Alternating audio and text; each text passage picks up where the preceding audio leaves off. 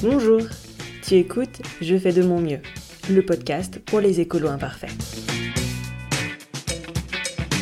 Je m'appelle Anne-Sophie et je te propose d'aborder tous les 15 jours un sujet lié à la transition et l'écologie, de manière décomplexée et surtout dans la déculpabilisation. Je suis en transition depuis maintenant un peu plus de 15 ans et je ne suis toujours pas parfaite. Et ça va bien, merci.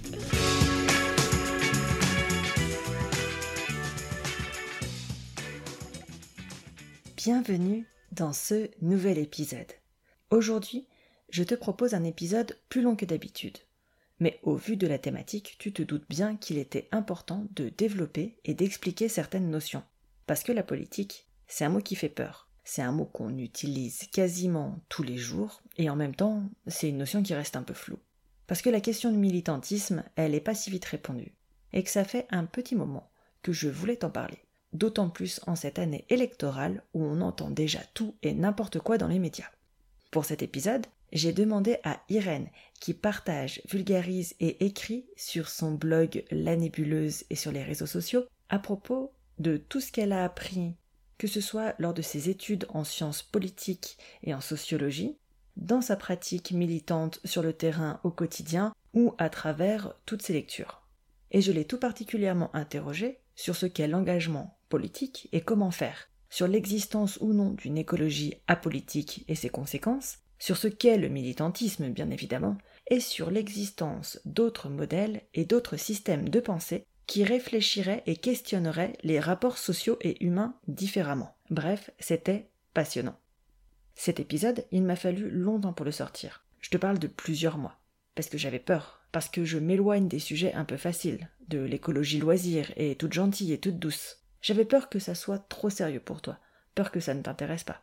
Et puis j'ai décidé de te faire confiance. Ça fait un petit moment maintenant que tu m'écoutes. Si tu es là, c'est que tu apprécies mon travail. Cet épisode, il me tient aux tripes et il me semble qu'au vu du discours ambiant, il est super important. Je te souhaite une très belle écoute. Bonjour Irène, comment ça va? Ça va bien, écoute, je suis un week-end chez mes parents euh, dans le sud de la France et ça fait du bien de, bouger un petit peu. Est-ce que tu peux te présenter aux auditeurs, s'il te plaît? Oui, alors moi j'ai d'abord fait euh, des sciences politiques. Après le master, j'ai un moment de pause où j'ai fait des, petits boulots et puis j'ai réussi finalement à poursuivre en thèse en Suisse en sociologie et donc actuellement je suis donc en doctorat donc une partie de mon temps euh, c'est du temps euh, d'enseignement et le reste du temps donc je fais de la recherche en sociologie des mouvements sociaux et je travaille sur la cause animale en Suisse romande, donc voilà le mouvement vegan, antispéciste et les mouvements de libération animale.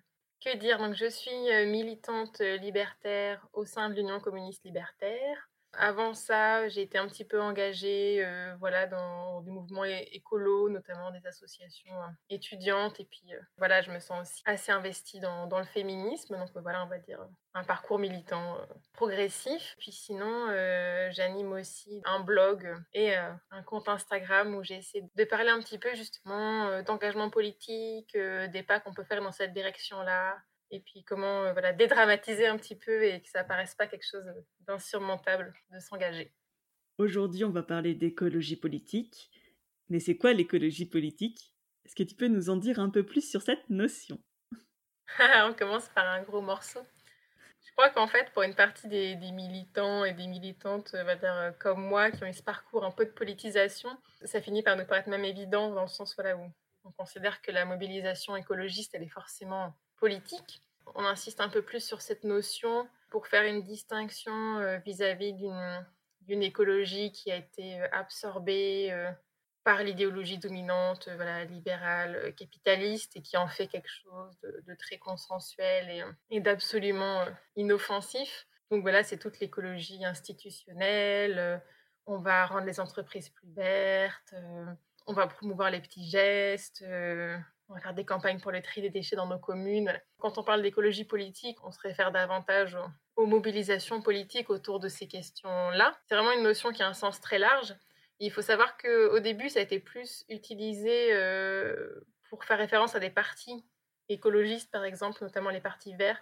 Donc en sciences sociales, une grosse partie de la littérature sur l'écologie politique, C'est beaucoup une littérature sur les partis et les organisations euh, politiques écolo. Je le précise juste parce qu'on peut peut-être parfois croiser le terme et ça renvoie à ça, donc euh, c'est juste pour clarifier. Mais sinon, euh, moi, si je parle d'écologie politique, ça, ça, sera plus largement pour parler des mobilisations écologistes. Pour l'écologie politique, de ce que je comprends, on est plus sur voilà les mouvements collectifs, de comment on réfléchit, mais à plusieurs et pour avoir un impact sociétal plus fort. Oui, il y a cette dimension-là. Et puis là, plus largement, je dirais que quand on parle d'écologie politique, c'est qu'on est en train de parler d'un projet de société qui n'est pas coupé euh, de les autres dimensions sociales qui, font ce projet-là. Voilà, par opposition à, je sais pas, même une association collective autour du zéro déchet, euh, on n'est pas vraiment encore dans l'écologie politique. Mais après, comme je disais, euh, c'est une notion qui est très large et je pense que des personnes qui ont des visions très différentes de ce que c'est l'écologie, et d'un projet de société peuvent utiliser en fait euh, le terme écologie politique. Donc c'est pour ça qu'il y a d'autres personnes qui vont avoir tendance à parler par exemple d'écologie sociale pour faire encore une autre différence et, et insister davantage sur l'aspect euh, lien avec la justice sociale, avec la lutte des classes, etc. Quelque chose d'intersectionnel du coup un peu plus. Donc voilà, donc ces notions-là, elles sont manipulées de manière un peu différente, des fois pour euh, renvoyer des, finalement des choses assez similaires, d'autres non. Mais euh, c'est important de savoir que ça peut être utilisé dans des sens différents aussi et que ça sert surtout à se démarquer voilà, de vision dépolitisée de l'écologie. On va le dire tout de suite pour que ce soit clair pour tout le monde. Il n'existe pas donc une écologie politique, il n'existe pas une écologie, c'est des mouvements et donc dedans il y a plein de spectres différents et de personnes avec des opinions différentes à l'intérieur. Oui, c'est clair, c'est très important de souligner ça. En plus, c'est vrai qu'il y a cette difficulté, on va dire, au niveau des termes utilisés pour euh, l'écologie, dans la mesure où finalement on réutilise une notion qui est à la base une notion scientifique, la notion d'écologie, alors qu'en réalité, euh, on devrait parler euh, d'écologisme pour parler du mouvement. Il y a certaines personnes qui sont très attachées à, l'utiliser de cette façon-là, mais finalement, c'est un terme qui n'a pas trop résisté à l'usage, on n'entend pas trop parler d'écologisme. Je pense que voilà, la notion d'écologie politique, elle s'est aussi développée clarifier ça, à la place d'utiliser euh, écologisme en fait. On vient de parler d'écologie politique et ça renvoie à une notion, c'est la notion de la politique. Parce que politique, généralement, on pense parti politique, politiciens, personnes qui sont élues, etc. Mais profondément, je pense que la politique, c'est pas que ça. Euh, je sais pas si tu partages cet avis. Et qu'est-ce que c'est la politique pour toi, du coup? C'est important ce que tu soulignes. Pour moi, la façon dont le terme il est utilisé voilà, dans les discours publics, dans les médias, etc., ça fait vraiment écho à une forme de dépossession, en fait, euh, notre dépossession à nous de, la politique, parce que ça renvoie une image d'une politique qui est euh, réservée aux institutions, aux institutions déjà en place, donc euh, les partis, les élections, les pouvoirs publics. Et, forcément, si c'est ça qu'on dépeint quand on parle de politique, il n'y a rien de très étonnant à ce que beaucoup de personnes aient une réaction de rejet ou des réactions de type la politique, c'est pas pour moi, oh là là, surtout ne parlons pas de politique. Et puis c'est très intéressant de constater que des personnes qui peuvent dire, voilà, à un moment donné, oh là là, surtout ne parlons pas de politique, vont finalement, dans la suite de la conversation, aborder des problèmes, soit personnels ou collectifs, qui sont finalement euh, très politiques, euh, des problèmes qui sont liés au logement, à l'alimentation, euh, comment ça se passe dans l'école de leurs enfants, des trucs très concrets comme ça du quotidien, finalement sont très politiques et sur lesquels beaucoup de personnes ont déjà d'elles-mêmes des analyses politiques en fait sur ce qui sur ce qui va pas, sur ce qu'on pourrait changer, à qui on pourrait s'adresser pour que ça change. Le fait de se poser ces, questions-là, c'est déjà le, le, début, on va dire, l'amorce d'une réflexion, d'une réflexion politique. Donc en général, quand on est militant, euh, c'est un peu ça qu'on essaie de faire quand on discute avec des, avec des gens. C'est évidemment surtout pas de faire la morale sur le fait qu'il faudrait s'intéresser à la politique, que la dépolitisation c'est pas bien. Non, non, on n'essaie pas d'avoir des discours comme ça, mais plutôt de montrer bah, qu'en général, les personnes avec qui on discute, elles, se sont déjà un peu emparées à leur petite échelle de ces, de ces questions-là. En tout cas, elles y réfléchissent. En tout cas, il y a des choses qu'elles ne trouvent pas acceptables. Et c'est de ça qu'il faut partir pour voir euh, qu'est-ce qu'il y a de commun dans ces indignations-là et qu'est-ce qu'on peut construire là-dessus. Et ça, c'est le début de la politique. Tu as beaucoup de gens qui se considèrent dans une écologie apolitique. Est-ce que c'est possible? Qu'est-ce que tu en penses? Alors déjà, je pense que c'est pas quelque chose qui est propre à l'écologie. Je crois que le fait de se considérer comme un politique, c'est quelque chose qui est un peu rassurant et auquel on se raccroche un peu sur un mode défensif régulièrement dans les échanges. En tout cas, c'est ce que j'ai pu constater euh, moi à titre personnel, donc je peux pas le généraliser complètement. Mais en général, les personnes avec qui je discute et qui finissent par dire ah non non mais moi je suis apolitique, c'est euh, une manière déjà de ne pas être interpellé sur euh, une sympathie partisane, voilà pour un parti, pour une organisation euh, c'est une manière de dire euh, vous m'embarquerez pas dans vos clivages, euh, dans vos désaccords, etc. et c'est davantage ça plutôt que l'expression d'un désintérêt pour les questions politiques. Donc je pense que en général, on, fait bien de pas comment dire, de pas surinterpréter ce que veulent dire les gens quand ils disent qu'ils sont apolitiques. Ça, je pense que c'est important et je pense que c'est le cas de beaucoup de, beaucoup de personnes écolos qui se disent apolitiques aussi. Donc ça, c'est pour l'aspect plus individuel. Euh, le fait de le revendiquer, d'utiliser le terme, etc. Euh, moi, c'est un peu comme ça que, je vois les choses. Et en général, quand on poursuit la conversation, euh, on, arrive quand même à des discussions très intéressantes, y compris sur des questions très politiques. maintenant, quand on parle d'écologie apolitique plus largement et voilà que le terme soit utilisé ou pas, c'est vrai que le, terme est erroné, mais ce qu'on va avoir tendance à, souligner, je dis nous parce qu'évidemment c'est pas une analyse qui m'est propre, hein, c'est plutôt une analyse commune à beaucoup de mouvements militants, c'est que quand on dit apolitique, ça veut surtout dire c'est compatible avec le système dominant, avec l'idéologie euh, dominante hégémonique en place. Et donc, euh, ça paraît apolitique parce que euh, ça n'est pas dans la contestation. c'est un peu comme quand on dit ah, tel militant, il est idéologique, comme s'il y avait des choses qui n'étaient pas idéologiques et qui étaient neutres dans la société dans laquelle on est. non, en général, quelque chose qui paraît pas idéologique, c'est juste que l'aspect idéologique et invisibilisé par le fait que ça correspond à l'idéologie dominante. Et c'est justement ça qui est dangereux et dont il faut se méfier. Quand on a l'impression d'être dans une démarche qui n'est pas politique du tout, c'est peut-être ça qu'il faut se demander, c'est qui ça dérange, qui ça ne dérange pas, comment ça s'insère dans les rapports de pouvoir en place, euh, qu'est-ce que ça conteste, qu'est-ce que ça conteste pas. Ça paraît des, des pistes voilà, sur lesquelles réfléchir.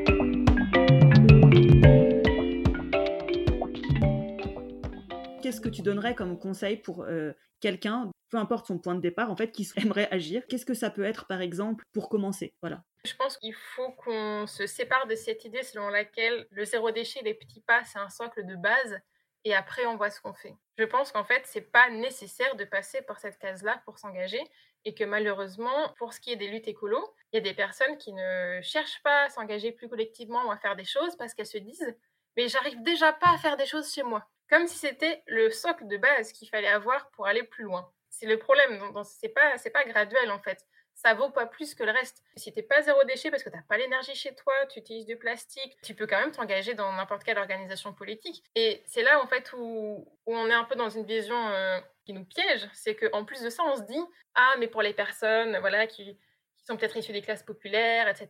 C'est compliqué de s'engager au quotidien, etc.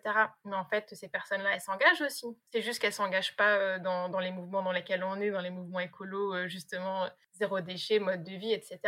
Mais le fait même qu'on voit l'engagement de cette façon-là et comme un escalier graduel qui partirait de ce qu'on arrive à faire au quotidien, ça fait aussi quand même on ne voit pas des formes d'engagement qui sont pourtant primordiales et qui passent pas forcément par ces cases-là. Et là, voilà, je pense au livre de Fatima Wassak, euh, La puissance des mers, euh, dont j'ai vraiment adoré la lecture et que je, recommande à tout le monde. C'est vraiment une démonstration euh, magistrale et en même temps très simple et très concrète euh, de ce que ça peut être s'engager euh, voilà, sur un plan politique, qui est aussi un plan social, qui est aussi un engagement pour les enfants, qui est aussi un engagement écologiste, et qui part pas du tout de ce point de départ de euh, comment je réduis mes déchets, etc., qui pourtant a énormément de sens. Pourtant, dans les dernières années, si on avait demandé à des militants écolos du quotidien quelle mobilisation les inspire, il y a quasiment personne qui aurait cité ce type de mobilisation, parce que déjà on les connaît pas. Ça, ça m'interpelle beaucoup. Et quand on discutait un peu avant de comment faire pour que euh, les profils soient peut-être plus divers euh, dans les milieux écolos, dans les ZAD ou autres. C'est effectivement une, une aspiration qu'on devrait avoir. On devrait se poser cette question-là. Mais en fait, on ne devrait pas seulement se poser la question de comment les gens devraient venir dans nos espaces. On devrait aussi s'intéresser aux espaces que nous, on ne considère pas spécialement comme des espaces écologistes ou politiques et qui en fait le sont pourtant, et dans lesquels nous non plus on n'est pas, et dans lesquels on n'a pas forcément toujours besoin de rentrer parce que voilà, on n'est pas forcément notre place partout. Hein, il y a des espaces qui sont pertinents, mais qu'on n'a pas forcément besoin de, s'approprier. Voilà, moi, c'est beaucoup là-dessus que j'ai avancé, j'ai l'impression, ces dernières années, grâce à des discussions, à des remises en question, voilà, en lisant des militants, des militantes antiracistes notamment. Il y a des espaces qui sont des espaces pertinents aussi sur le plan écolo, des mobilisations pour le logement, pour l'alimentation des enfants, etc. Et juste qui ne sont pas, entre guillemets, labellisés écolo au vert et qui du coup sont hors champ de nos petits radars.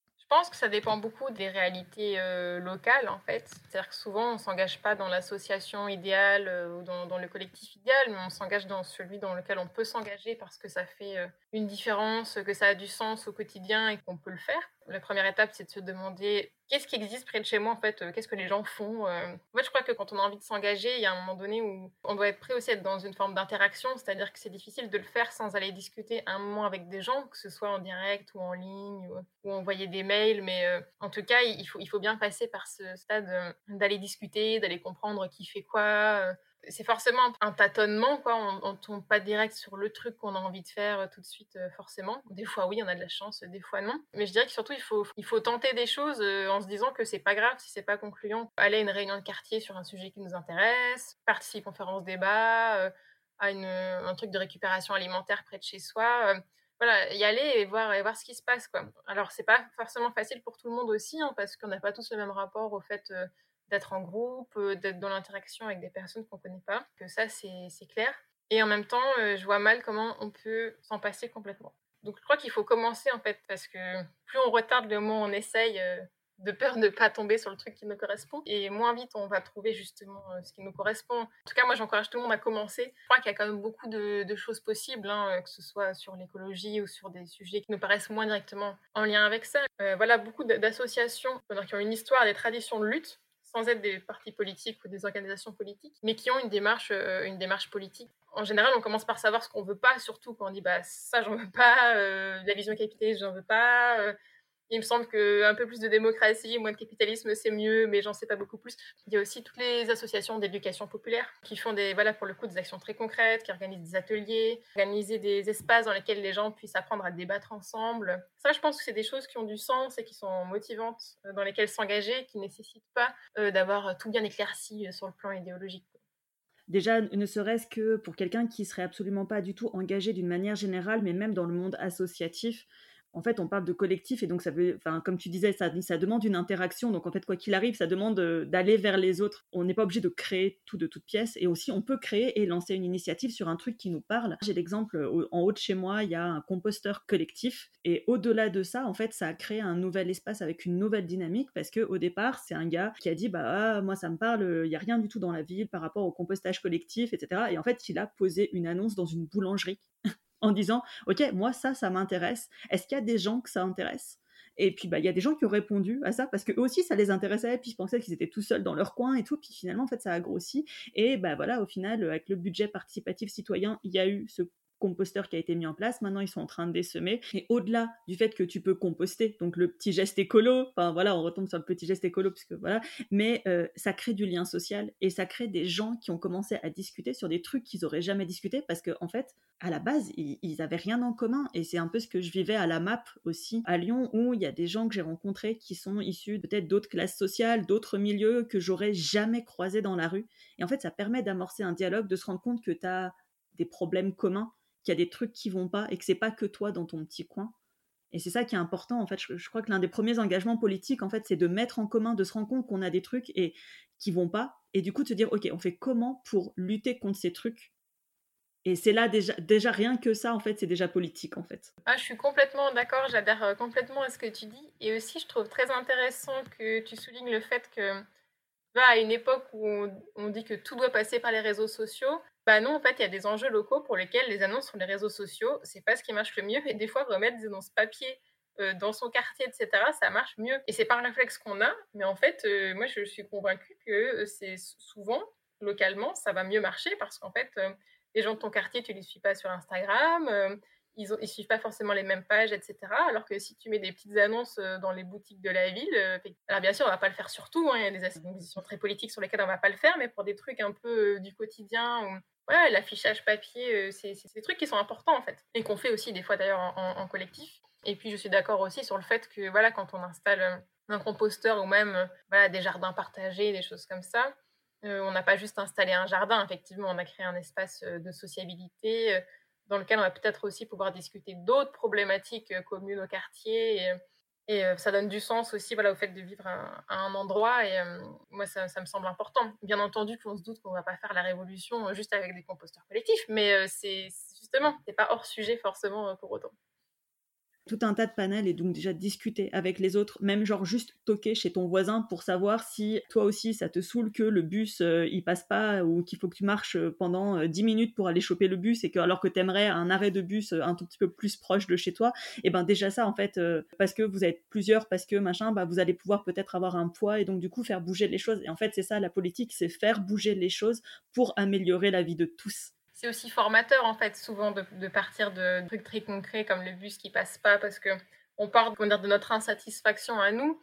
Et puis en fait quand on veut se mobiliser là-dessus ça nous oblige un petit peu à nous former euh, de toute façon sur le tas et à comprendre comment ça se fait en fait que ces bus ils passent pas. Est-ce qu'il y a 10 ans ils passaient pas déjà ou est-ce qu'en fait il n'y a pas quelque chose qui a changé aussi dans les transports en commun? Comment c'est géré? En fait, qui gère ça? Des questions qu'on se pose pas forcément, mais est-ce que c'est vraiment la commune qui gère ça? Comment fonctionne la régie de la des transports en commun? À qui finalement il faut s'adresser pour que le truc change?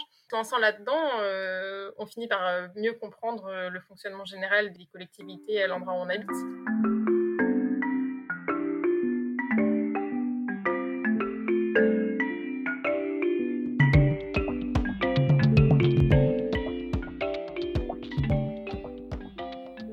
Peut-être que maintenant on va, on va, on a discuté de politique et de choses comme ça, et donc peut-être que ça peut être euh, intéressant de voir est-ce qu'il existe des alternatives, puisque c'était une des questions qui m'avait été posée euh, sur Instagram quand j'avais posé de quoi vous aimeriez que je vous parle. Quelqu'un m'avait répondu bah ouais, mais ok, c'est quoi les alternatives?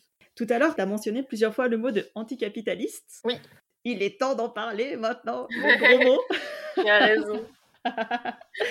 on, va, on, va venir, euh, on va venir au gros mot. Alors, anticapitalisme, c'est un mot qu'on voit fleurir dès qu'on arrive dans les milieux un peu de gauche, extrême gauche. Euh, ça fait partie des slogans dans les manifs, etc. Je pense que ça recouvre énormément de choses. Je pourrais un peu débroussailler ces notions parce que je pense que beaucoup de gens parlent de ça, mais ne savent pas ce que c'est. Oui, tout à fait. Je suis tout à fait d'accord et ça me rappelle que l'année dernière, j'avais justement fait sur Instagram une sorte de petit sondage euh, sur cette notion-là en demandant qui s'identifiait à ça, qui s'identifiait pas. C'était très intéressant. Et moi-même, j'ai vraiment une relation très euh, ambivalente à ce terme-là. Alors, comme tu dis, à partir du moment où on parle d'anticapitalisme, c'est que on parle de capitalisme aussi. C'est ce que j'y vois de, positif, on va dire. Et en même temps, effectivement, la compréhension de ce que c'est le capitalisme, c'est loin d'être évident. Et en fait, quand on discute avec beaucoup de personnes, euh, il y a des bonnes intuitions, mais un peu incomplètes dessus, c'est-à-dire qu'on dit le capitalisme, c'est le règne du profit, c'est l'argent, c'est vouloir plus, voilà. C'est une bonne piste et en même temps, c'est incomplet si on n'a pas euh, d'autres éléments, euh, notamment voilà, le fait que le capitalisme, c'est avant tout euh, un régime économique dans lequel les moyens de production sont privés, dans lequel il y a une classe de personnes qui est capable de faire travailler les autres pour soi, donc vraiment un clivage de classe vraiment important. Et si on n'a pas non plus en tête que euh, ce clivage euh, sur des bases économiques, en fait, euh, il a atteint l'ensemble de la société. Et du coup, quand on parle de capital, c'est pas seulement une somme d'argent un peu abstraite avec des gens qui ont de l'argent, d'autres qui n'en ont pas, mais c'est un, rapport social complet. C'est-à-dire que ça conditionne l'ensemble de l'organisation de la société. Donc, quand on parle de capitalisme, c'est des mécanismes économiques précis là-dessus.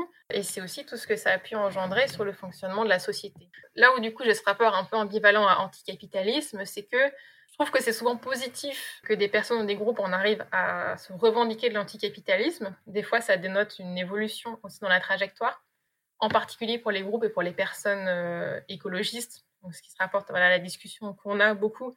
Euh, souvent, quand, il y a une démarche de se revendiquer anticapitaliste, c'est qu'il y a eu un lien de fait avec toute une série d'enjeux sociaux. Et en même temps, c'est un thème qui se définit par la négative, qui se définit par ce à quoi on s'oppose et qui, du coup, est, euh, comment dire, insuffisant pour se situer politiquement et pour situer des, revendications précises. Souvent, en fait, moi, je l'utilise parce qu'en parlant de mouvement anticapitaliste, ça me permet de, voilà, de désigner un peu un dénominateur commun à plein de mouvements, indépendamment du fait qu'on soit communiste, anarchiste, qu'on ne se situe pas. Voilà. Euh, donc, c'est pratique pour les, pour les désigner. Mais le fait que ce soit par la négative, finalement, ça ne nous dit pas du tout ce qui est proposé à la place. Et c'est ça aussi qui gêne certaines personnes, et je trouve ça complètement euh, pertinent aussi hein, de ne pas vouloir l'utiliser à cause de ça fois qu'on a dit qu'on est anticapitaliste, on n'a pas trop dit ce qu'on est. Il peut y avoir des anticapitalismes très autoritaires, il peut y avoir des anticapitalistes très libertaires, anarchistes. Et puis au-delà de ça, et euh, ça c'est un aspect, je pense, dont j'ai conscience depuis beaucoup moins de temps, en fait, c'est l'anticapitalisme, c'est pas forcément de gauche. C'est-à-dire qu'il y a des courants réactionnaires, euh, voire euh, plus ou moins fascistes, qui peuvent parfaitement se revendiquer de l'anticapitalisme. Hein. Les personnes qui sont pour le retour, je sais pas, d'une monarchie avec retour à la terre, féodalisme, le terroir avant tout, et puis ça peut ne pas être capitaliste. Hein. On peut avoir des visions de droite, autoritaires, dictatoriales, qui sont pas capitalistes. Voilà, donc ça, a les avantages dans le fait de pointer le capitalisme, et on va dire les désavantages, c'est le miroir, quoi. C'est-à-dire que si on ne pointe que ça, et qu'on ne dit pas ce qu'on veut, et quelle est la proposition qu'on veut porter au niveau politique, c'est forcément un peu insuffisant. Le fait de faire du profit ne me pose pas de problème, dans le sens où tout dépend comment tu le fais et à quoi il te sert ce profit. Peut-être que je suis pas encore assez déconstruite sur certains trucs, et pour autant, je m'inscris pas dans une démarche capitaliste parce que pour moi, le capitalisme pose un problème où les richesses s'accumulent et ne feront que s'accumuler auprès de certains, puisque en fait, tout le système juridique est fait pour ça. Mais je sais aussi maintenant que la prochaine crise va sûrement rebrasser les cartes et qu'en fait on a besoin de ce système de crise en fait pour rebrasser les cartes, pour redistribuer le capital et qu'en fait éternellement on fait ça. C'est ce qui s'est passé euh, au cours des deux derniers siècles en fait. C'était très intéressant puisque c'est vraiment un peu ce que met en, exergue le, livre de Piketty. La notion d'anticapitalisme, c'est super vaste, ça recoupe énormément de choses, tout comme le terme d'écologie, c'est-à-dire que tu es sur des groupes de naturel, tu discutes de contraception naturelle, et c'est pour ça que dans l'épisode sur la contraception naturelle, j'ai bien dit que moi j'étais pour l'avortement, parce que contraception naturelle, c'est un domaine commun, et ça va avec certaines sphères qui sont anti-IVG. Tu peux être écolo, il faut avoir conscience qu'en face de toi, la personne, peut-être qu'elle est radicalement opposée à toi sur tout un tas d'autres questions. Et donc, c'est super touchy, en fait, de savoir qui est qui et qui fait quoi. Et anticapitalisme, c'est quand même très à gauche. Mais maintenant, avec tout ce qui se passe en ce moment, anti-Europe, etc., et ben tu trouves de tout dedans, en fait. Oui, c'est clair. Il y a beaucoup comme ça d'auto-positionnement et même de pratiques qui ne sont pas suffisantes pour nous situer politiquement. Et donc, euh, des fois, c'est un peu la désillusion de se rendre compte que, bah non, en fait, c'est pas un package parfaitement cohérent. Euh, c'est pas on est anticapitaliste, écolo et forcément pour l'émancipation de tout le monde. Et bon, c'est un peu plus compliqué que ça. Euh, mais je voulais rebondir juste un peu sur ce que tu disais avant, sur le fait que ce soit un problème ou pas de faire de l'argent. Je pense que c'est vraiment très, très important ce que tu soulignes là. Euh, parce que justement, euh, je pense que c'est une incompréhension majeure autour du capitalisme. Euh, mais ce que tu poses en fait comme question, c'est la question de la création de, valeur. Est-ce que c'est ça vraiment le problème de produire de la valeur? Dans le capitalisme, pas ça qui est, qui est, souligné comme un problème, en tout cas pas, pas dans les traditions de critique marxiste au, sens très large du terme. C'est l'appropriation en fait, qui s'approprie cette valeur, comment et, comment elle, est distribuée. Euh, qui pose question. C'est-à-dire comment ça se fait que ce soit une minorité de personnes, parce que c'est pas un système abstrait, hein, c'est quand même des personnes, classe sociale à part entière, euh, mais composée d'une minorité de gens, qui s'approprient cette valeur en fait, par l'exploitation du, travail des autres. Après, sur la question même de l'existence de l'argent, euh, il y a aussi des gros débats. Hein. Moi, j'ai des, camarades anarchistes qui, trouvent que ça devrait être une revendication en soi. en tout cas, à terme, dans une société idéale, il ne devrait pas y avoir d'argent du tout. Moi, à titre personnel, je ne suis pas positionnée sur cette question parce que euh, c'est une aspiration trop lointaine pour, moi pour que j'arrive à, me projeter euh, là-dedans. Euh, vu l'état actuel du rapport de force et des luttes, je n'ai pas réussi comment dire, à amener mon imaginaire assez loin pour savoir si, j'ai une position réellement sur cette question-là. Je la trouve très intéressante euh, à discuter. Mais par contre, sur la création de, de valeur, euh, bien entendu que même dans une société euh, voilà, où il n'y aurait plus de, propriété privée des moyens de production, où ce serait les entreprises où la production serait autogérée par les travailleuses et les travailleurs, on, pourrait créer de la, de, la, valeur aussi. La question, c'est est-ce qu'on créerait du profit ou est-ce que simplement, ben voilà, en fait, les personnes seraient rémunérées pour leur travail et puis on produirait des choses qui seraient utiles à la société, puis point final finalement, s'il n'y a pas d'appropriation privée euh, de la valeur, euh, il n'y a pas vraiment besoin de faire de marge ou, de profit non plus. Donc euh, ça, devient un peu obsolète aussi comme vision générale. ce qu'il faut, c'est l'équilibre entre les ressources et ce qu'on arrive à produire comme valeur et, comme ressources pour la population en retour. Ça s'équilibre. Mais évidemment, c'est difficile d'avoir ces visions-là parce qu'on n'a pas du tout été... Bah, déjà, on n'est pas élevé dans une société qui fonctionne comme ça. On a peu de contre-modèles et puis quand ils existent, on va certainement pas nous les faire découvrir euh, à l'école. Tout à l'heure, tu parlais des bourses du travail. J'ai jamais entendu parler des bourses du travail dans mon cursus jusqu'à être en sciences politiques. C'était très vague. On, souligne souvent que, par exemple, toute la période très active socialement du 19e siècle, toutes les périodes révolutionnaires du mouvement ouvrier. C'est justement ces périodes-là qui sont hors programme jusqu'au lycée, voire jusqu'après lycée. On a du mal à penser que ce soit complètement euh, innocent de nous faire apprendre par cœur toute la Révolution française, Napoléon et tout, puis ensuite de s'arrêter au moment euh, où il y a 1848, puis, puis la Commune et tout. Puis alors là, bizarrement, ça marche plus. Et puis après, on recommence à la Première Guerre mondiale, puis c'est comme si c'était rien passé entre Napoléon et la Première Guerre mondiale. Étrange, étrange. Mais donc, oui, en fait, il y a aussi toute une histoire de lutte et d'alternatives qui nous permettent plus facilement de nous imaginer comment on pourrait fonctionner autrement. Moi, c'est vraiment ça qui m'intéresse ces dernières années parce que euh, je pense que c'est plus facile d'aborder cette discussion-là par ce biais avec la plupart des gens en disant bah, regarde comment ça fonctionne une entreprise autogérée, euh, ça n'a pas l'air de fonctionner moins bien que le reste, euh, c'est pas vrai que ça se casse la figure. C'est plus facile de commencer par ça plutôt que de commencer par la théorie politique. En tout cas, moi, même moi personnellement, ça, me motive beaucoup plus de commencer par ce biais c'est important d'avoir des, choses pour ancrer cet imaginaire politique et que ça paraisse pas une sorte d'utopie super lointaine.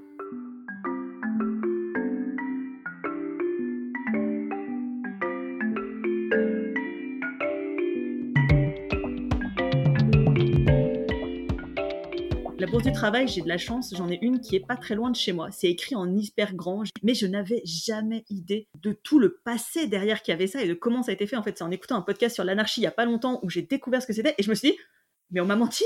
Et pareil sur la commune, je me suis dit, mais on m'a menti en fait. C'est ce, ce truc qui me met tellement en colère, c'est on a tué mon imagination et on a tout fait pour me montrer que ça n'existait pas avec du langage grossier de marketing pour me dire non, non, mais c'est nous qu'on a raison, c'est notre modèle, il n'y en a qu'un seul. Surtout ne réfléchissons pas à autre chose, sinon ça va être le chaos. ça va être les gens vont s'entretuer avec des. Euh, ça va être horrible, il va y avoir du sang partout, on va manger des bébés. Je, Non, non, en fait, c'est pas ça la réalité. Et du coup, c'est pour ça que je voulais que tu nous parles aussi des alternatives par rapport à ça qui pourraient exister. Moi aussi, je me suis beaucoup sentie en colère aussi à une époque euh, parce que et d'ailleurs, Fatima Wassak, elle parle un peu de ça aussi euh, dans son livre, euh, du travail qu'ils font pour que les enfants découvrent l'héritage euh, politique bah, pluriel, en fait, autour, de, autour de chez eux, autour d'Aubervilliers en particulier.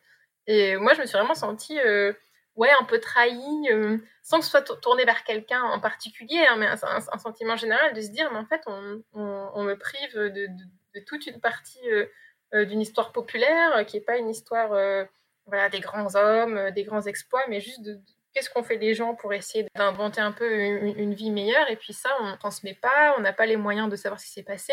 Et puis, pire que ça, en fait, on nous transmet des stéréotypes, des clichés. Et puis, euh, enfin, je veux dire, pendant tout le collège, quand on a parlé de communisme, il y avait juste des extraits sur le manuel en disant qu'ils étaient contre la propriété. Il n'y a aucun enseignant qui a été foutu de nous expliquer que la propriété, c'était pas avoir une maison. Donc, soit parce qu'ils sont pas formés qu'ils ne le savent pas, qui est quand même possible mais inquiétant, et euh, soit parce que euh, c'était pas la priorité. Mais on arrivait jusqu'au lycée en pensant que les communistes étaient contre le fait euh, qu'on possède une maison ou une voiture ou le fait d'avoir des jouets à nous quand on était enfant, tu vois. les, les, communistes sont là pour vous voler vos jouets, enfin, c'est presque ça. Et il a fallu attendre beaucoup plus longtemps, genre la fin du lycée, pour que je comprenne qu'en fait c'était vraiment une critique de la propriété privée par appropriation et pas de la propriété d'usage. C'est-à-dire que personne n'est contre le fait qu'on soit dans sa maison à soi ce qui est critiqué, c'est le fait de posséder des, un capital, euh, des, moyens de production, etc., euh, qu'on va exploiter à travers le travail des autres. C'est l'exploitation, l'appropriation d'un profit euh, avec ça qui est critiqué, certainement pas le fait d'avoir des petites choses à soi.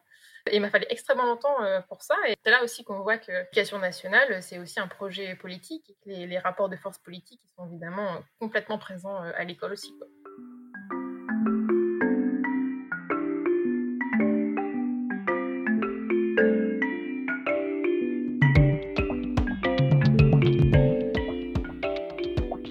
D'après ce que j'ai compris, le communisme, euh, au sens de Marx, c'est pas la dictature du prolétariat uniquement. C'est une première étape pour passer à la suite. Et c'est là où c'est différent avec les anarchistes, qui eux ne passent pas par cette étape de dictature du prolétariat, en fait, et passent uniquement et tout de suite au fait en commun, en fait. Je sais pas si c'est très juste ce que je dis. Hein. Peut-être je fais des gros raccourcis. Je vais répondre un petit peu. Je pense déjà qu'il y a un peu une question euh, générationnelle là-dessus. C'est-à-dire que j'ai l'impression que la génération de nos parents et de nos grands-parents, c'est vraiment encore pire au niveau de la représentation du communisme, simplement parce que ils et elles ont grandi pendant la guerre froide et que du coup c'était encore euh, bien plus aigu en fait les, caricatures qu'il y avait là-dessus et que le communisme ça a été euh, synonyme du RSS pour toute une génération et, donc c'est compliqué aussi de sortir de ça et de dire que le mot communisme, c'est un mot beaucoup plus large, qui a été utilisé par tous les courants socialistes du 19e et du 20e siècle, pas que marxistes, c'était un, peu un terme par défaut, quoi. Communisme, c'est les communs, ce qui pose plein de questions, est-ce qu'on l'utilise, est-ce qu'on l'utilise pas, voilà. Moi, je pense qu'il faut l'utiliser parce que simplement, on n'en a pas qui, sont mieux, donc voilà. Et après, oui, on en a encore des traces même maintenant dans la façon dont on apprend, dont on apprend l'histoire, comme tu disais.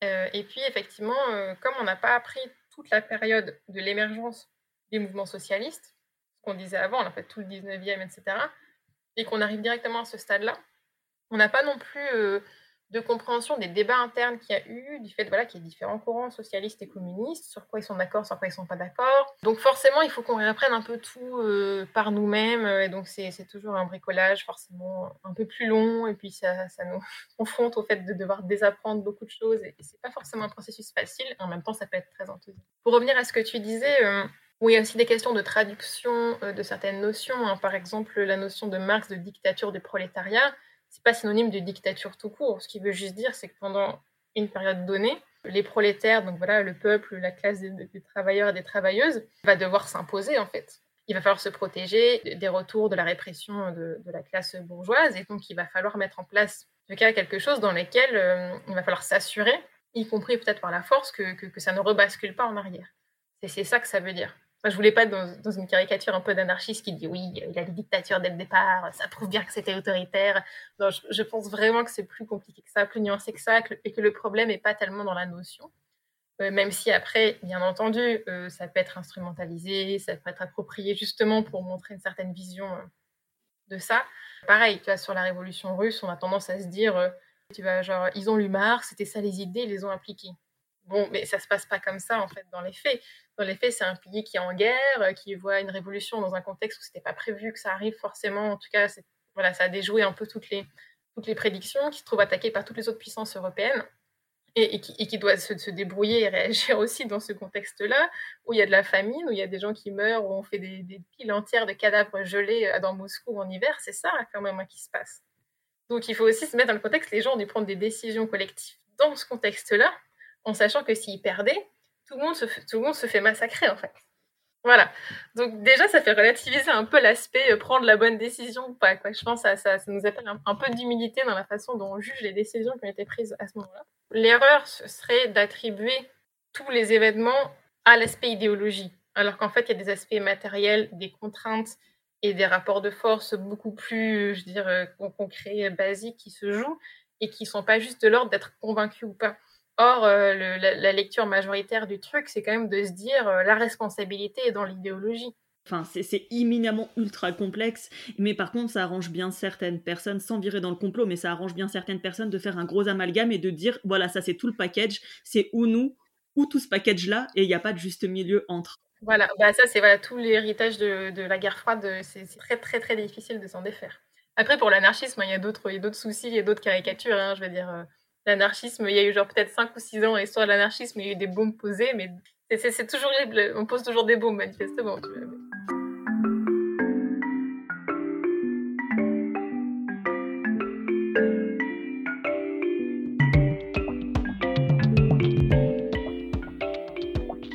Et bah du coup, ça tombe bien que tu parles d'anarchisme parce que c'est un gros mot. Est-ce que tu pourrais nous expliquer c'est quoi l'anarchisme et euh, libertarisme Voilà, pour moi c'est la même chose, mais je suis pas sûre, donc euh, voilà. Oui, très volontiers. Puis en plus c'est très intéressant parce que pour le coup il y a un ancrage euh, quand même libertaire d'une partie du mouvement écologiste, ou en tout cas des fortes compatibilités qui, qui expliquent d'ailleurs que ça revienne un peu à la mode en partie par, par ces biais-là. donc l'anarchisme c'est un courant mouvement ouvrier des mouvements socialistes euh, du 19e. On peut déjà commencer par, par dire ça.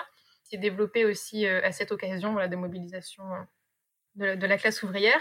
Donc c'est à la fois ça et puis un courant de, voilà, de, théorie politique au 19e qui revendique une, forme de communisme dans le sens où il y a une opposition au capitalisme, l'appropriation privée des moyens de production, comme dans le communisme version marxiste, mais qui est aussi très ancré dans une opposition à l'État euh, donc c'est vraiment là qu'on a les différences avec euh, le communisme tel qu'on se le représente en général. Donc une opposition à l'État qui est considérée comme une force oppressive en soi, et puis plus largement un refus de toutes les formes de domination dans la société. Donc un refus de l'autorité euh, individuelle, mais aussi de, l'autorité juste illégitime en fait, qui est très importante et qui explique que les mouvements libertaires soient plus on va dire, en tout cas plus réceptifs, en tout cas dans les années récentes, à d'autres luttes, aux luttes d'émancipation, au féminisme, à l'antiracisme. De mon point de vue, ça peut se discuter, mais ont plus de facilité à reconnaître que tout n'est pas subordonné à la classe sociale. Du coup, on va préciser, il n'existe pas un anarchisme c'est une diversité de points de vue avec tout le spectre à l'intérieur. C'est-à-dire que euh, la dernière fois, je disais un bouquin, ça va des hédonistes à euh, le commun avant tout. Enfin, l'anarchisme, c'est ultra pluriel et c'est pareil. Dire anarchisme, ça veut tout dire et ça veut rien dire en fait. Oui, tu, fais bien de le souligner. Euh, de manière générale, je sais que c'est quelque chose qui est très compliqué que quand on commence à s'intéresser au, mouvement politique, on se dit ah bah j'avais cru euh, arriver à identifier, puis en fait il y a encore des sous-courants ou quoi. Je pense qu'il faut le voir un petit peu comme une famille quoi, ou un arbre généalogique, c'est-à-dire qu'il y a des grandes familles de mouvements. déjà le socialisme de manière générale c'est quand, même, une grande famille, il y a quand même des, dominateurs communs. Quand j'ai socialisme, évidemment c'est pas au sens du PS, c'est juste au sens de les courants euh, qui sont pour la, mise en commun des moyens de production, euh, pour une redistribution des richesses, pour la justice sociale, voilà en gros. Et donc, euh, voilà, l'anarchisme, c'est déjà sous-famille, on va dire, euh, du socialisme. Mais après, tu fais très bien dire que dedans, il y a des courants qui peuvent être pas d'accord ensuite. C'est-à-dire qu'une fois qu'on a dit qu'on était anticapitaliste et contre les dominations, il y a plein d'interprétations possibles là-dedans. Il y a effectivement toujours des courants pour qui la lutte de classe est centrale. Par exemple, l'Union communiste libertaire, on est assez clair sur le fait que nous, on est dans un courant de lutte de classe. Mais pour autant, on ne considère pas va dire que les autres luttes sont moins importantes que la lutte contre le capitalisme. On, ne réduit pas les choses à ce seul critère de la classe sociale, mais on pense que ça reste quand même quelque chose de, très central et de, très important au niveau structuration de, la société et, des dominations. Et puis, en a d'autres qui, vont être dans d'autres courants. Par exemple, il y a des courants qu'on appelle anarcho-primitivistes, qui sont des courants euh, très critiques de la technique, euh, qui sont pour revenir à des formes d'organisation beaucoup plus locales, sans, aucune production industrielle. Il y, a différents sous-courants comme ça euh, qui entretiennent des liens différents. Euh. C'est très intéressant de les connaître. Après, il faut savoir que les collectifs anarchistes qui existent ne euh, sont pas chacun des incarnations parfaites d'un courant. Peut-être un parallèle sur les libertariens, c'est aussi une forme de l'anarchisme, quelque part, en tout cas, eux s'en réclament. Je trouve que justement, là, on touche à la limite de est-ce qu'il suffit de se réclamer de quelque chose pour être historiquement et politiquement ancré là-dedans? Alors, il faut savoir que il y a une limite de vocabulaire parce qu'en France, on a vraiment la différence entre libertaire et libertarien dans le vocabulaire. C'est-à-dire que libertaire, c'est quand même très largement un synonyme d'anarchiste. C'est utilisé de manière un peu plus large, souvent pour désigner des personnes ou des groupes qui ont des pratiques un peu similaires à l'anarchisme ou qui vont dans le même sens, quand bien même ces personnes ne se revendiqueraient pas explicitement l'anarchisme. Voilà. C'est ça qu'on peut faire un peu la différence entre les deux. Mais ça se rejoint très largement. Quand on parle des libertariens, on parle des libéraux radicaux des gens qui sont pour zéro régulation étatique, etc. Mais ils n'ont pas du tout l'aspect contre les dominations, par contre. C'est plutôt une société dans laquelle le marché est absolument autorégulé. Enfin, ça serait une autorégulation parfaite et du coup, tout le monde sera à égalité euh, face à ça. C'est quand même une grosse différence. Sauf qu'en anglais, il y a juste libertarian, en fait. Hein. Voilà, quand même ce truc qui entretient beaucoup l'ambiguïté. Et puis en plus, il y a des petits malins qui ont pensé que ça serait une bonne idée d'inventer le terme anarcho-capitaliste, histoire de bien brouiller les pistes. Mais quand on regarde, c'est vraiment des héritages politiques très différents. Euh, mais est-ce que en termes de, voilà, de propositions politiques, de corpus, de, de pratiques, est-ce que vraiment c'est similaire ou pas? C'est ça qu'il faut qu'on regarde au-delà du vocabulaire. Et en même temps, chez les libertariens, il y a cette notion de rejeter l'État en masse. Tu as aussi cette idée quelque part un peu dans certains anarchismes, tu disais, de rejeter l'État en tant que système dominant. Ce que ça nous dit aussi, c'est qu'on ne peut pas définir l'anarchisme juste par l'opposition à l'État, à cause de ça. Et d'ailleurs, on le voit très bien dans la façon dont se mobilisent dans les mouvements sociaux les anarchistes, par exemple en Europe, mais aussi en Amérique du Sud, par exemple. En général, on est dans la défense des services publics. Pourquoi? Parce que certes, au fond, on voudrait qu'il n'y ait pas d'État, mais surtout, ce qu'on voudrait, c'est qu'il y ait des formes euh, d'intérêt commun qui soient garanties et de mise en commun. Et tant qu'on n'avancera pas dans, dans cette direction-là, ce qui se rapproche le plus de l'intérêt général, de l'intérêt commun, c'est encore les services publics qui existent. Et donc, ce serait absolument pas cohérent de dire on est contre le service public parce qu'on est contre l'État. Non, avant d'être contre l'État, euh, on est aussi contre le capitalisme, contre l'appropriation privée et contre l'exploitation des gens, tout simplement, des gens, euh, de la nature.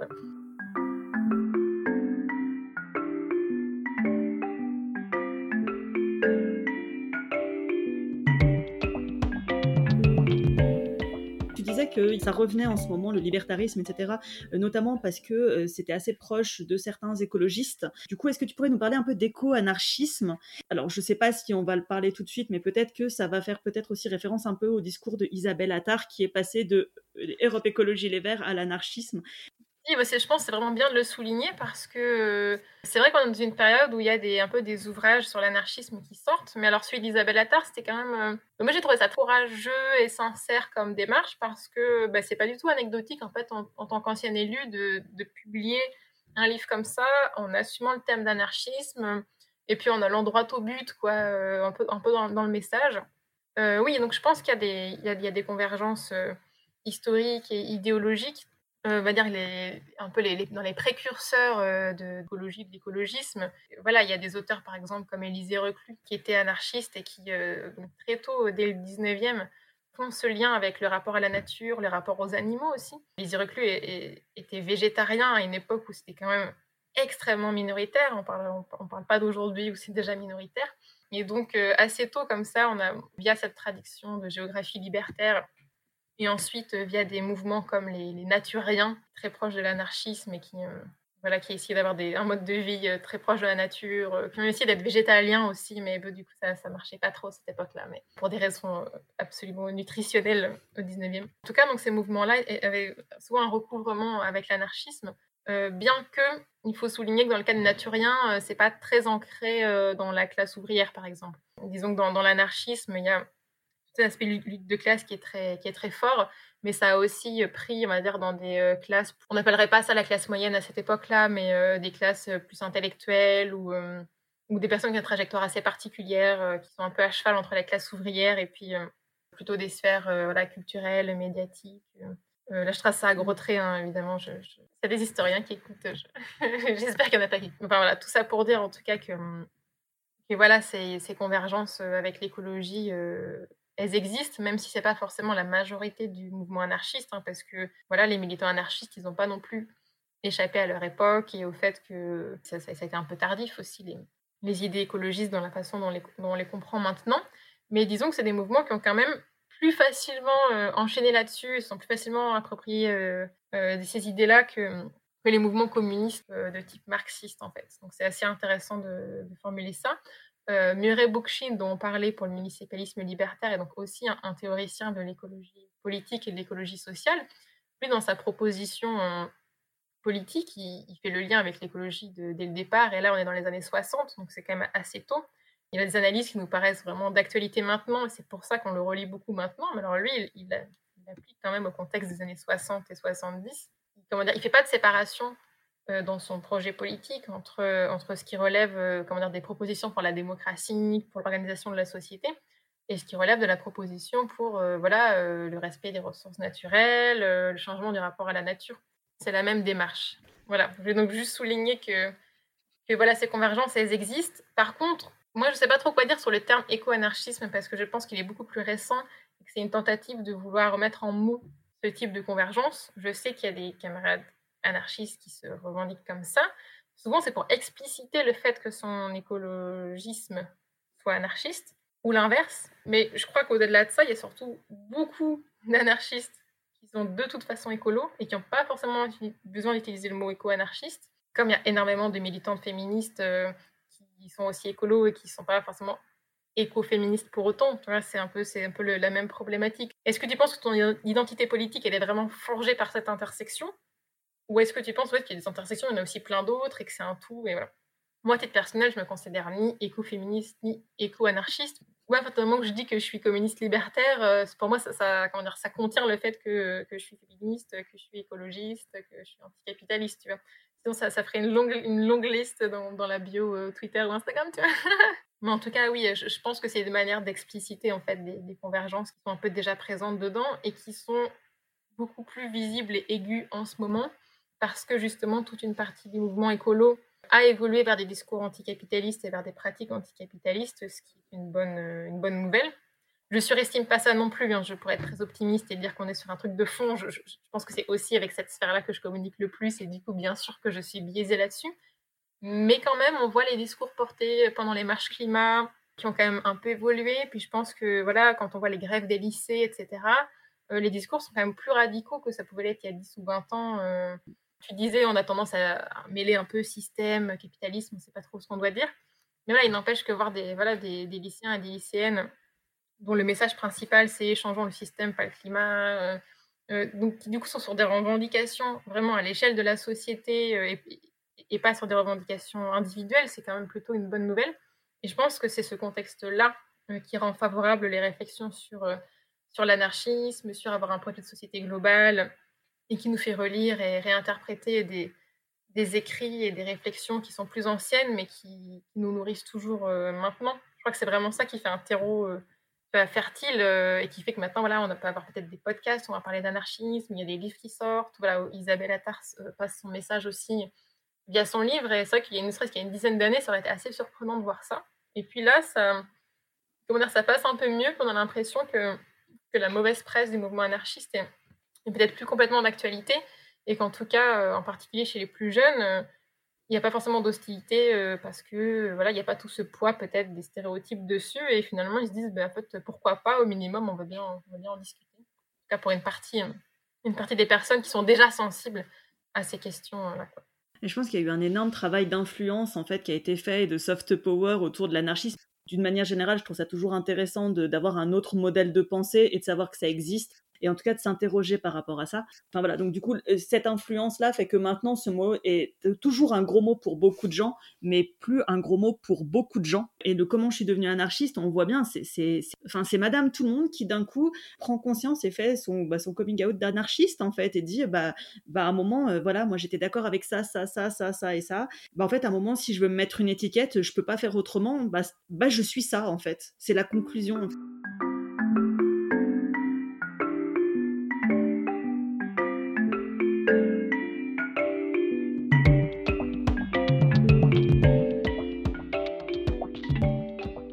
Et cette influence fait que maintenant tu peux te revendiquer. Et quelque part, j'ai un peu peur aussi que le mot anarchisme maintenant il, soit aussi dévoyé, qu'il soit réapproprié. Et ça, ça me fait peur. Ouais, je, comprends très bien ce que tu veux dire et euh, je pense qu'on touche un petit peu à une thématique qu'on a abordée un peu avant sur les questions historiques, c'est-à-dire que le problème, c'est toujours euh, la tentation, euh, comment dire, que la façon dont on s'étiquette et, le terme et les idées, ce soit ça qui, qui prenne le pas, c'est-à-dire que l'enjeu, ce soit comment on se revendique et pas ce qu'on fait. Moi, j'ai, par exemple, tu vois, sur Instagram, je n'ai pas mis anarchiste euh, dans ma bio ni rien parce que, euh, parce que déjà, tu vois, les bios sur les réseaux sociaux, c'est vraiment. Euh, tu as un certain nombre de caractères pour te désigner, du coup, ça fait des gros enjeux identitaires sur c'est quoi les adjectifs, où je me situe. Et ça, ça pose un peu problème parce que, tu vois, quand, quand on est investi dans des mouvements sociaux, on n'arrive pas dans un mouvement social avec comme enjeu que le mouvement social, il prenne notre étiquette, quoi. On arrive en disant, bah, moi, je vais essayer d'être utile dedans pour promouvoir certaines pratiques, pour que les décisions ne soient pas dévoyées, pour que ce soit pas une minorité qui prenne la décision, ce genre de choses. Mais il faut le faire de cette manière-là, de manière modeste. Et puis finalement, euh, c'est pas grave si toute la G n'est pas au courant qu'on est communiste libertaire, tu vois. Et après que les gens qui adhèrent à ces pratiques, se disent ou pas anarchistes, c'est finalement assez secondaire pour nous. La question, c'est est-ce qu'on insuffle des pratiques démocratiques? Est-ce que on insuffle des pratiques euh, d'émancipation Est-ce qu'on apprend à, agir démocratiquement euh, Bref, qu'est-ce qu'on fait en fait concrètement euh, qui est compatible avec cette vision libertaire-là Et puis ça peut, comment dire, ça peut parler à des personnes qui se reconnaissent pas forcément dans l'étiquette anarchiste.